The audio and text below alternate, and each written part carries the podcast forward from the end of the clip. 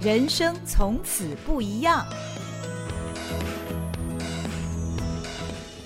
Hello，大家好，欢迎你来到《人生从此不一样》，我是赵新平。今天坐在我身旁的这位来宾啊，为了要介绍他，我特别做了小抄啊，因为到底我能不能够一言以蔽之，把他所有的头衔通通讲完？我很怀疑。职场训练大师、知识创业家、广播节目主持人、畅销书作者，拥有自己的 YT 频道。历年来上过他的课的人不计其数，我怀疑他有没有算过，他就是谢文宪宪哥。嗨，新平好，各位亲爱的听众朋友们，大家好，我是谢文宪。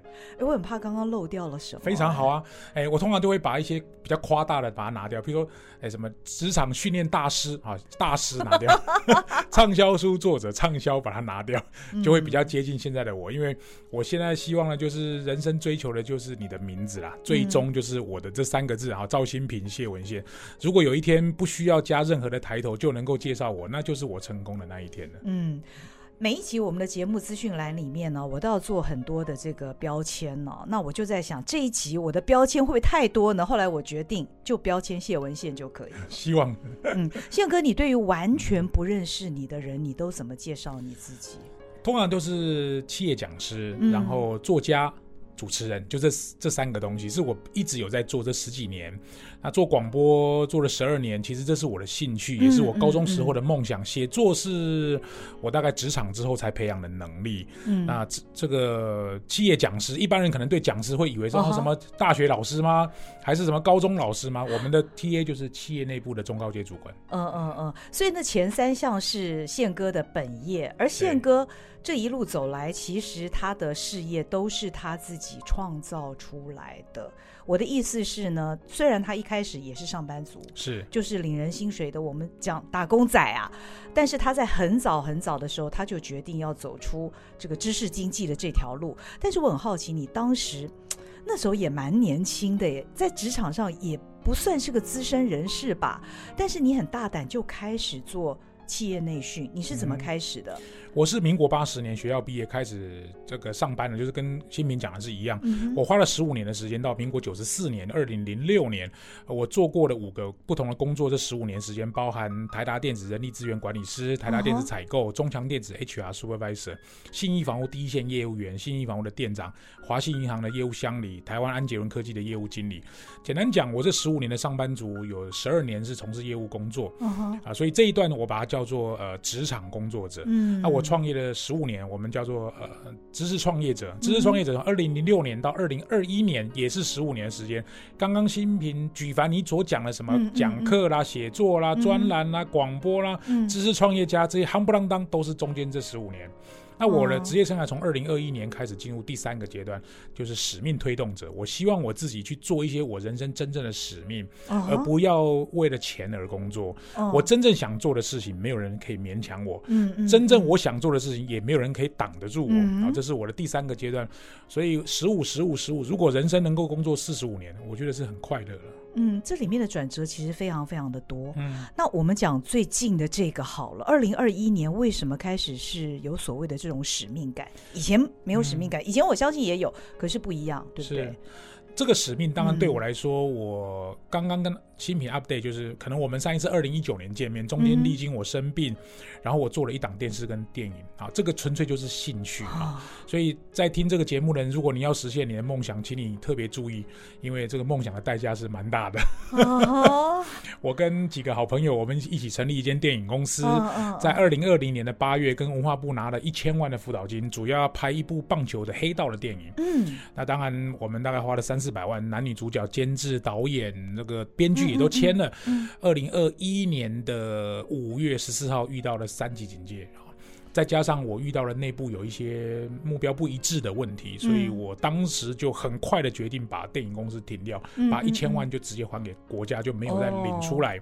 可是，在同时，我们做了一档电视节目，是在东森综合台播出，在华视录影。它是台湾第一个结合职场、娱乐、说话跟商业的选秀节目，节目名称叫《谁与争锋》。啊，当然这个很特别，我们郎祖筠老师还来当我们的客座这个艺人战队的导师。啊，这个节目在东森综合台播出，在《天才冲冲冲》的后面。我觉得人生走到今天是很有意思，做了一季。那在第一季要结束的时候，要跟文化部拿辅导金也没有拿到啊，所以我们这个电视公司做一季播完之后也结束了，好可惜哦，很可惜，我也觉得很可惜。说实在，那个时候。国家如果给我个两三百，说实在，我就继续往下做了，嗯、因为我们大部分都是企业赞助。嗯嗯嗯啊，我就开始意识到，其实有时候人生的梦想到现在为止十十五年的创业工作也差不多了。嗯嗯，我因为喜欢运动，喜欢棒球，嗯、喜欢旅行，再加上我自己有一点点的这个小小的推动能力，我就开始出来推动两件事。嗯，第一个是演说能力的普及化，第二个就是台湾运动的平权。嗯，所以我跟呃。这个或许各位听众知道，台湾的第一个女性棒球主审刘伯君，她的故事被拍成《通灵少女》，嗯，她就是我台湾运动好事协会的秘书长兼执行长，嗯，那我是台湾运动好事协会的理事长。哇！今年五月五号，我们办了一个全世界的摄影比赛，运动摄影比赛，蔡英文总统亲自出席，哇！有五十二个国家参赛，有一千四百多个作品。嗯，我的人生走到了今天，有根本想不到我会跟总统同台了。啊，因为我接了这个理事长，所以我就确定，如果我真的想要推动运动平权或者运动的推广，我就赞助一些弱势，像包含身障棒球，呃，这个拔河运动等等啊，都是我比较琢磨的地方。以上这个花了三五分钟，跟新品还有跟大家报告，我今年五十五岁，我的职业生涯的三个不同阶段。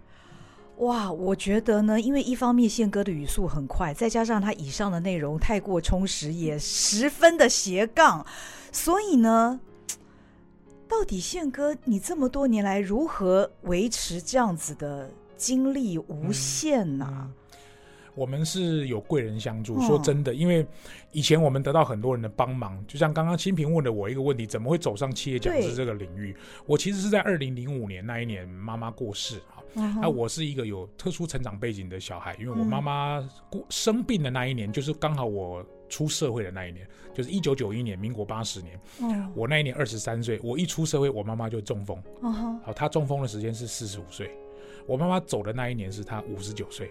啊，也就是我出来创业的前一年，这个给我一个很大的打击。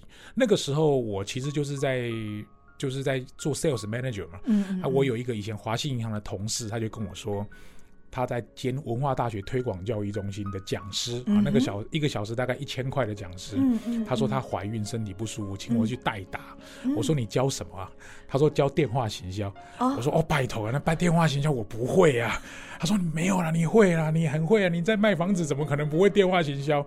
我就是莫名其妙去帮人家代打，然后台下刚好有一个。也跟东升有关，叫东升宽频电信。Uh huh. 那个时候的 HR 的主管听了我上了一堂课，就把我介绍到东升宽频去做全省的巡回。那时候的门市。开始会有管顾跟我合作，啊，我是在二零零六年得到一个 trigger，就是人生就是有一些开关呐。嗯嗯嗯，我相信新平会去念台大 EMBA 或者去跑步，一定会遇到一些事情才会去念嘛。对，我那时候就是因为我妈妈过世之后，我去 apply 外商 Asia 就亚洲这边副总的位置，结果没有上啊。那对方就跟我讲说，可能我们的英文能力还是不如新加坡人，所以我其实就壮士断腕。那个时候离开的时候，年薪是大概两百四十万。其实我也有在兼职。就二零零六年的七月一号就开始展开我的第二人生了啊！哇，我是代打的，這個、但是这里面真的，其实宪哥他有他遇见了呃他自己也没有想到的机会，那他每一次也都抓住机会，嗯、重点是他在这些机会当中，他都表现得很好。嗯哦，呃，因为我今天来这里录音的时候，嗯、我们的制作也跟我聊了一下，因为我们其实认识也是在十几年前，嗯、我们在另外一家那个广播电台的时候，也是因为二零零九年，当时我也是代打，跟另外一个主持人一起合作了一个节目。其实我觉得我的成长背景运气真的很好，嗯、有很多贵人相助。我也很想，如果有一天我能够帮助更多的人在他们的人生旅途上能够成功，这也是我人生一个很重要的使命。嗯，的确是这样子。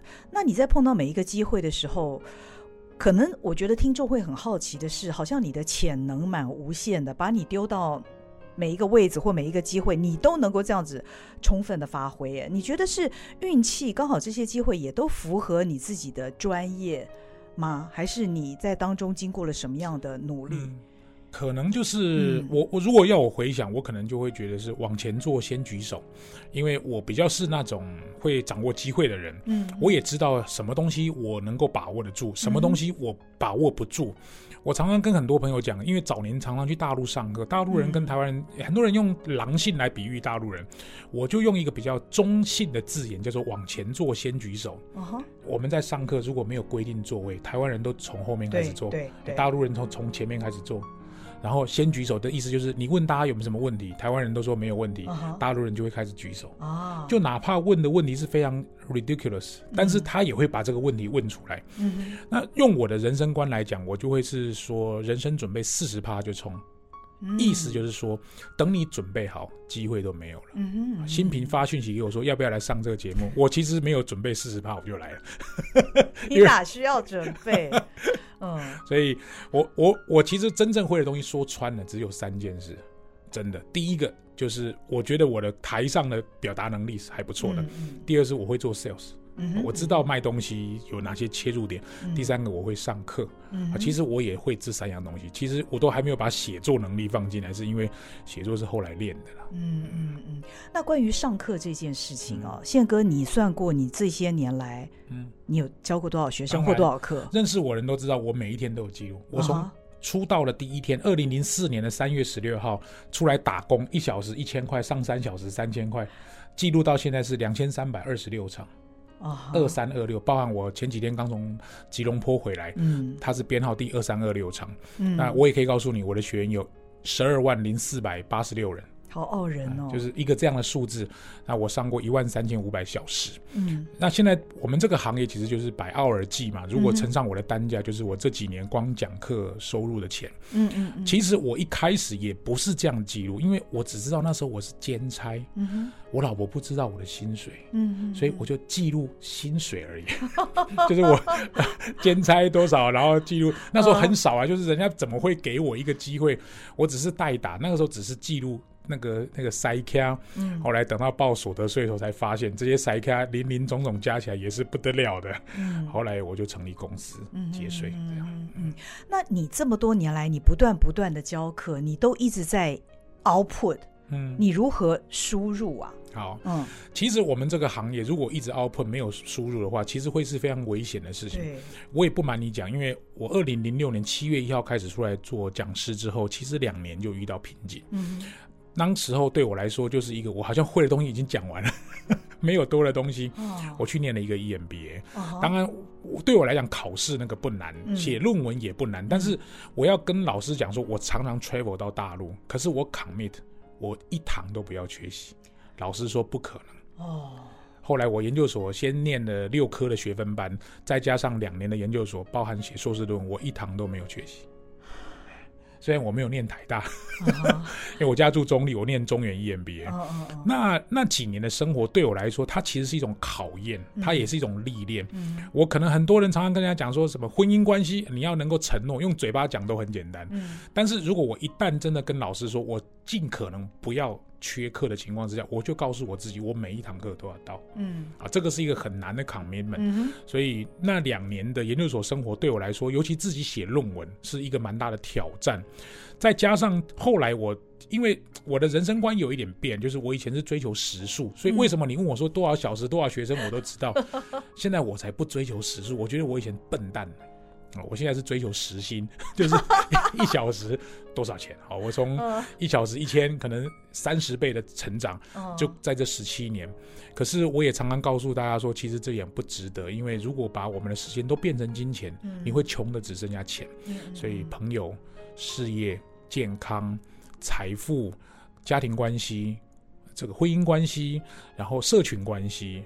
嗯，人际关系，然后你自己的社交能力，还有知识。我自己其实因为在录制大大读书，嗯、我有一个这个说书的节目，嗯、我这七年一共录了一百八十八本。嗯，这一百八十八本对我来说是不能只是看而已啊，是要看很熟，嗯、而且要录二十分钟把它录完。嗯，啊，我很常听演讲。嗯，我其实是一个不做笔记的人。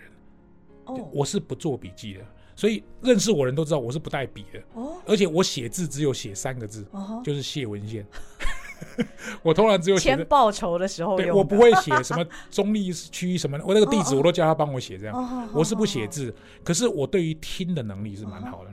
哦、OK，就是我可能跟新品聊完天之后，哦、可能五十分钟，我就可以萃取出三到五个重点，然后我不会忘记。哦、太厉害了！所以我其实跟很多年轻朋友讲，嗯、你要知道自己的使用手册。嗯，像我的使用手册就是听。对话我就印象很深刻，嗯、所以为什么我可以告诉新民说，上一次我在大云石上遇到你是二零一九年的三月，嗯哼，因为那一天晚上我飞土耳其，我就记这个、哦、，OK。然后为什么我知道说你来上我的在中广的那个从运动学管理的节目？嗯，因为后来我们还把它变成线上课，嗯，我会对那个东西印象非常非常深刻。你说我有笔记吗？没有，嗯，所以我知道我的使用手册之后，我就尽量往我的天赋地方去，嗯、我不会的就不要碰，就给别人鼓掌啊。像你们会跑步的，我就哇，你好棒啊！你真的太棒了，我真的一辈子也没办法像你这样，我就祝福你变成马拉松女王这样。可是现在，尤其是最近几年，企业整个产业的环境变化的非常非常的快，在做企业内训的时候，不会受到一些什么样的挑战吗？我在做企业内训以前哦，十几年前都上什么时间管理、工作工作管理，什么乐在工作，类似像这样的题目。我有一段时间上到大概。三五年之后，我就我就有一个朋友跟我讲一件事，他说：“你有没有想过一件事？你现在上这种三十岁以下的职场工作者，如果十年之后你还在上这个课，嗯，他都变经理了，你还在上课长，他都已经进步了，哦、你其实还在原地。我突然间惊觉，再加上二零一二年，当时我出了三本书。哦”我有一次去中国大陆上课，台积电 TSMC，在上海松江的课，客户很很很好，就给我一个比较好的饭店，嗯，我就住在二十八楼。那段时间心情其实蛮低潮，嗯，我就打开那个落地窗，嗯，走出去看，那一刹那，我突然间有一种感觉，如果不要上课，能够从这里跳下去，人生就解脱了。我真的有那种感觉。我很多朋友说，你怎么会有这种想法？我说真的，我没有骗你，我真的上课上的很火大，而且我变成是一种上课机器。那是长久以来的压力。在大陆，它就是 A 城市转 B 城市，B 城市转 C 城市，然后差不多的课就是一直上，我一点都没有成就感。如果你要让我重新选择，我宁可来上你的 Podcast 还比较有意思。真的，我上这么多课有什么意思？嗯。我不觉得那个是成就哎，以前会觉得说好，好像很多人喜欢你，不会，我一点都没有这种感觉。那你后来怎么改变这样的情况？好，当然，二零一三年我自己做了一些知识型创业，包含开个人公开班，嗯，我才慢慢开始感觉那些所谓个人公开班自己付钱来的人，因为我的合伙人他是对价值比较高。高诉求，他就是说不要开那种便宜的课，嗯、我们宁可学生少，但是要开高价课。所以我们的定位，呃，比如说演说的课程，说出影响力，跟简报的课程，或者是培养讲师的课程，它的起跳价就是三万八，嗯，它的天花板是在十万，嗯嗯。好，比如说如果你想学教学技巧，它的代价就是十万，嗯，然后我们就是训练它，嗯嗯。所以我觉得我跟我合伙人的认识是一个很重要的契机，嗯，因为我们两个完全不一样，嗯哼。但是可以互补。嗯、这几年这个创业，我觉得对我来讲也认识了很多的人。在访纲里面当然也有这一题，我也很想新平，因为其实对我来说，我们训练了很多上 TED 台北的人，对他们透过他们六分钟、可能十分钟的演说，能够把他们的诉求讲出来。在台下，身为教练的我们是非常的开心的。嗯嗯，真的。嗯、那宪哥，嗯，你从学生的身上，除了他们的表现让你觉得有成就感、开心之外，嗯、你也看见了。我想啦，就是说上你课的人，其实都是一群在社会的中间分子，他们在各个企业当中也都是非常有潜力的干部，嗯、他们对自己。也有非常深的要求才会来上您的课。那你从这群中壮年的这个身上，你看见这个世代他们的焦虑或者是他们的不满足是什么吗？嗯，好，呃，这个问题我想要从我生病这件事情开始来讲，嗯、因为当我自己被医生判定有一个 cancer 的时候，一开始我也会没办法接受，嗯、我觉得怎么会是我呢？后来我就发现有有一个朋友跟我讲一句话，我觉得这句话就彻底的疗愈了我。嗯，他说其实很多人都有病啊。只是各种各样不同的病而已啊！嗯、后来我就发现，对那些医生啊、护士啊、嗯、老师啊、会计师啊、律师啊，在我们眼中看起来都是一个很高成就的职业，可是当你一对一跟他们对谈的时候，他们也有人生过不去的坎。嗯，就像我没有跟新平讲，二零一二年我在二十八楼的那个事情，你也不知道说我好像上课有很多的这个成绩，怎么你会有这种这么负面的念头？嗯、我后来就发现，譬如说婚姻，嗯、这个交友、人际关系，我觉得问题比较大。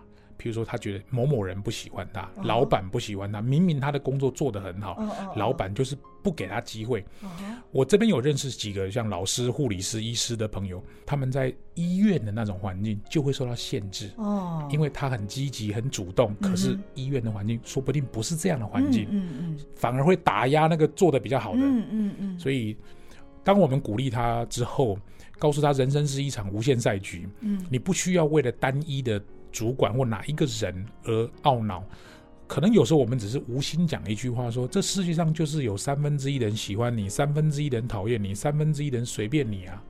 你为什么去在乎那个三分之一随便你跟三分之一人讨厌你的人呢？嗯、你为什么不想想那些三分之一喜欢你的人？你如果能够把三分之一从十人变成一百人，变成一千人，变成一万人，变成十万人。其实你的人生就很有成就。我们先不用去想做 Podcast 能够影响多少人，嗯，先要问的是 Podcast 节目好不好？嗯，如果好，它就会慢慢变大。嗯，这是我一直都觉得它是我的观念。嗯，嗯，嗯，所以这些职场工作者。可能透过我们可能跑了他早十年或十五年的经验，给了人家一些鼓励。嗯，当我们想要给他鼓励的时候，不会是从想要说他来回报我们什么。嗯、当我的念头有回报两个字的时候，我就不是真心为他付出。嗯嗯嗯，嗯嗯这是我这几年的体会。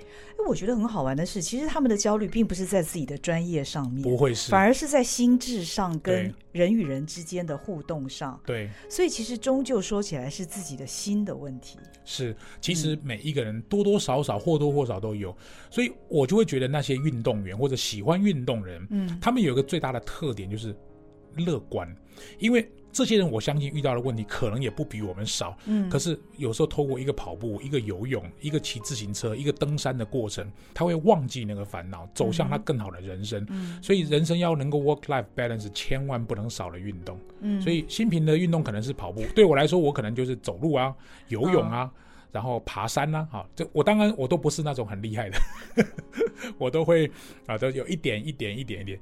但是我每一次只要去运动完毕回来，就会可能分泌多巴胺，让我自己觉得更那个脑内啡更更更强大，然后让我自己走向更好的人生，度过难关跟挫折。哎、我我们这种素人运动哪里需要厉害？就是你 enjoy 就好。那宪哥，你从你的学生的身上，你是否也曾学到什么呢？其实很多，因为对我来讲啊。嗯学生爸爸囧啊，因为我们很难用同一种方法去告诉他说，你这样子做就能够讲得很好，因为他也不需要成为谢文宪，这世界上也不需要第二个谢文宪，他只要做回他自己。我随便举一个例子，因为我有一个我们讲护理师好了，他在护理这个领域很久了，我认识他的时候大概他护理就工作二十年，现在已经工作二十七年，我们可以想象。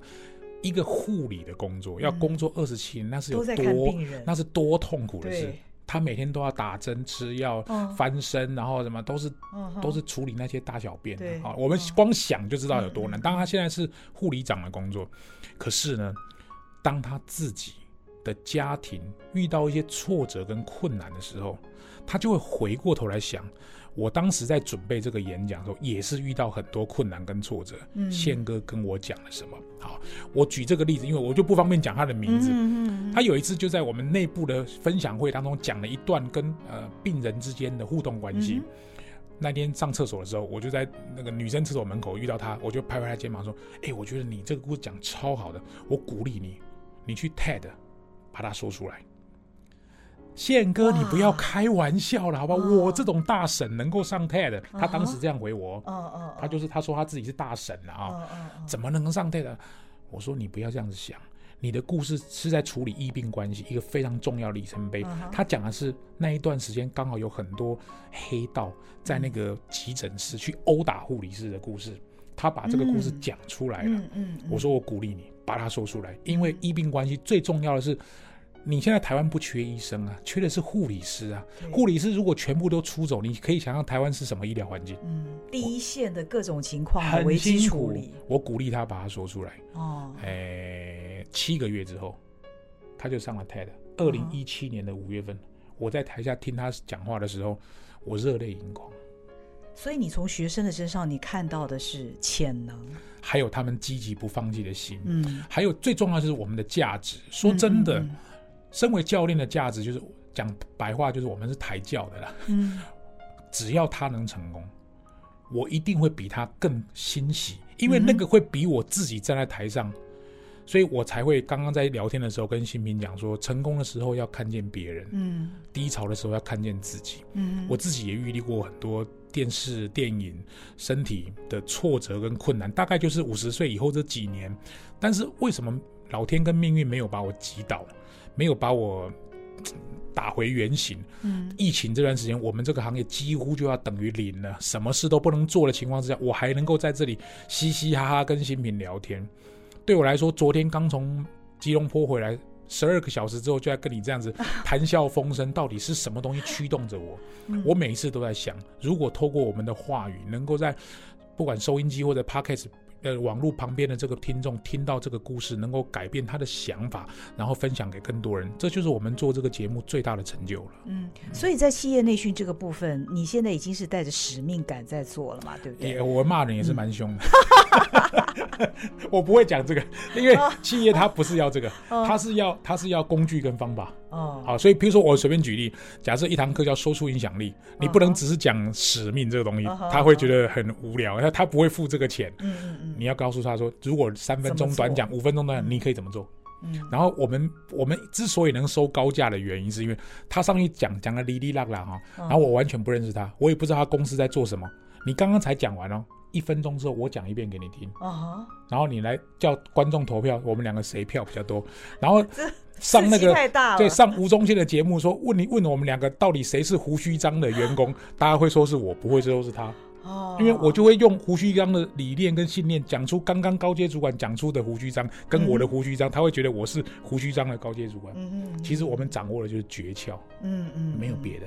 而且你在他短短的讲的那几分钟之内，你已经抓到在胡须章工作的精髓是什么了。我就会跟他讲说，哎，同学啊，我就拍他肩膀说，某某人啊，要不然这样好不好？我没有在胡须章上过一天班，要不然这样，我来讲一遍啊，你在旁边听，然后我们让让观众来投票，看谁讲的比较好，好吗？好，好了哈，好，那你休息哦，三二一，我就开始讲。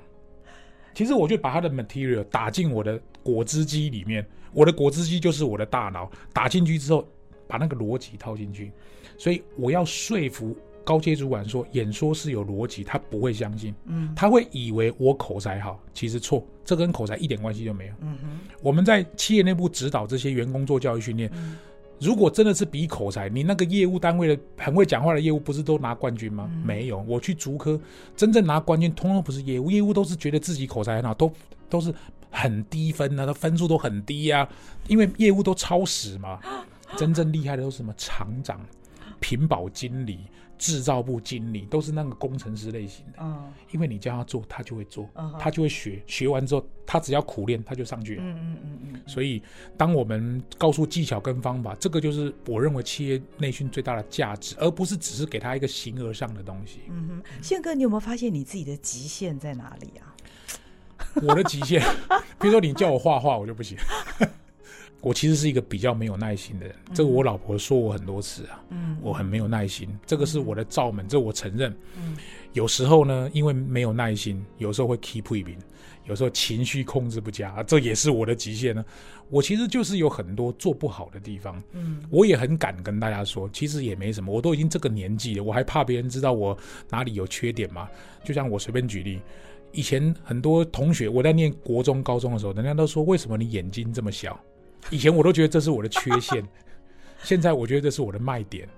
嗯，就打个比方啊，现在你看我眼睛很小啊，我说我眼睛小比较不会进风沙，所以以前我都觉得我视力不好，我因为我近视很深嘛。可是我当我有蛙镜可以游泳的时候，你还不见得游的比我快欸。嗯，所以我一认清了一件事情，老天爷总是会给我一些优势，我就用我的用我的优势去挡你就好了。嗯，宪哥，所以现在在你这个年纪，你怎么找你的快乐？嗯，快乐嗯，是我这辈子真的唯一要追求的。我已经过了追求名啊、财富啊、地位这些，已经都过去了。我不想，我不想再去追求这些。对我来讲，我爸爸去年二月份过世，我站在他的那个、那个、那个，就是告别式会场的时候，站了很久。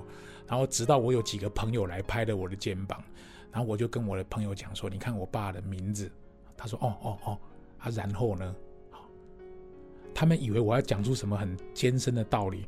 当我讲出那一句话的时候，我的两个朋友就看着我。嗯、他说：“宪哥，你讲的超有道理的。嗯”他说。我跟他说，我爸爸叫谢丰秀嘛，哈，丰富的丰，秀气的秀，显考什么谢公丰秀，类似这样讲。你看到他都没有写说，我爸是气管讲师，两岸知名气管讲师，畅销书作者，什么广播节目主持人，赚了好几亿，通通没有写，就只有三个字：谢文宪。如果有一天能够让我的父母、让我的儿子、让我的家人以这三个字为荣的那一刻，就是我人生的终极成就，因为。告别式当天，我的弟弟、我的妹妹，包含我在歌颂我爸爸的时候，绝对不会说我爸爸给我多少钱，也不会说我爸给我什么土地，没有，绝对没有这个。我爸爸的朋友来跟我说安慰我的话，说都是说我爸爸以前很照顾他，类似像这样的话。如果确定金钱不是我们要追求的，为什么我现在五十五岁，我还要追求金钱？我到底还要追求什么？以终为始，终点如果我已经看到，我现在追求的应该不外乎就是亲情。友情、爱情、社群、朋友关系、助人。如果有一天我们能够帮助更多人，以朋友以这三个字为荣的话，这就是我终极的快乐。所以这就是为什么新平发讯息给我，访刚还没收到，我就说我要来。我觉得我四年多前没有很多没跟你讲的话，我就利用这个节目跟大家说了。嗯，宪哥应该有很多你的学生上过你的课，或者是。我相信你的学生上完你的课之后，也有很多跟你成为朋友嘛，对不对？嗯、他们有没有说你这个人的这个行事风格，你所说的，让他们觉得人生不一样了，开启他们看自己的人生有了一个不一样的眼光？胆怯，以前很多人都是很怕，很胆怯，嗯、大部分人都说，因为跟了宪哥之后。以前不敢做的事，他会去做；或者他不敢尝试的东西，他会去试着尝试。可能最后还是会失败，但是他会去尝试。所以很多人就会把我跟行动力。执行力，什么人生准备四十趴就冲，好，人生没有平衡，只有取舍，类似像这样的话，把它绑在一起。哦，后来我就久而久之就发现，哦，这可能是别人给我的 hashtag，我就会问说，那是不是我想要的？嗯嗯，如果是我想要的，那那我就会把它说成是。所以新平问的这个问题，其实我在家里想这个访纲的时候，我想要用引用泰戈尔的诗来跟大家分享。嗯，我不敢讲说我自己是那个泰戈尔笔下的人，但是我试着成为往那边靠近一点。泰戈尔说：“把自己活成一道光，因为你不知道谁会借着你的光走出了黑暗。让自己更善良，保持善良，因为你不知道你的善良会让哪一个人走出了绝望。我们在面对学员、面对朋友，不外乎就是希望自己变成那个一道光啊，或者是让人走出绝望的勇气。所以鼓励别人，多多赞美别人，因为当我们眼中看见别人的时候，其实相对的，我们也站在比较高的位置，而不是因为我。”割施舍他，怜悯他，不是哦，我们是平辈，嗯、所以有时候别人如果没有问我问题，我其实不会给人家建议。嗯、像这种好为人师的个性，要想办法改掉。嗯，当别人如果有需要我协助的，所以人家才会讲说，你成功了，别人就认识你了；你潦倒了，你就认识别人了。嗯、就是这个意思。我被刚刚泰戈尔的呃宪哥讲的那番话感动到，所以以终为始，我们的价值是什么？我们身为一个人。你是谢文宪，我是赵新平，我们的价值是什么？我觉得今天跟谢哥聊的这席话呢，让我觉得深深被启发，深深被启发，也被鼓励。谢谢宪哥，谢谢新平，谢谢大家，好棒，这集好精彩，也希望你听了以后分享给别人哦。对，一定要分享。好，好，谢谢你的收听收看，我们下回见，拜拜。拜拜。